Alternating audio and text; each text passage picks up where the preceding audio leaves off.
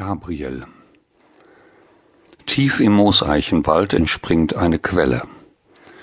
An dieser Stelle lacht ein kleiner Teich durch das Geäst der Eichen dem Himmel entgegen. Der Teich schimmert bei Windstille wie die polierte Seite eines schwarzen Edelsteines. In den Dörfern der Umgebung wird gemunkelt, dass der Teich sich einmal im Monat öffnet und die Quelle sichtbar wird.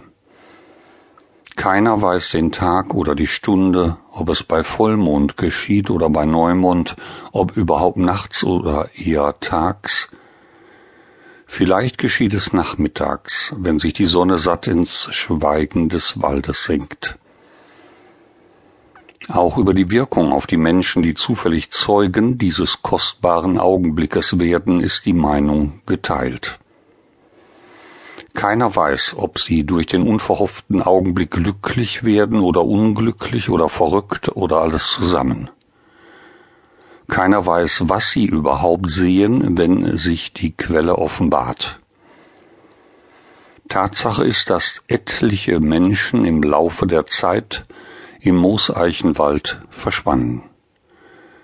Etwas geschah mit denen, die hineingingen und nicht wieder herauskamen, aber keiner wusste genau was. Die Geschichte, die es zu erzählen gilt, geschah letztes Jahr im Juni. Zweifelsohne steht der Juni für berstende Sonnenkraft nicht so in dem Jahr dieser Geschichte.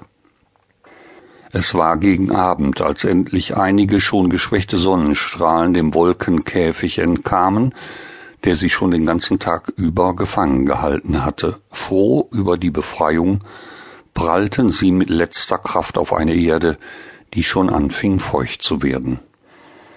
So dauerte es nur einige Augenblicke, bis sie im Boden weißen dichten Nebel geweckt hatten, der daraufhin das Land bedeckte wie hoher Schnee.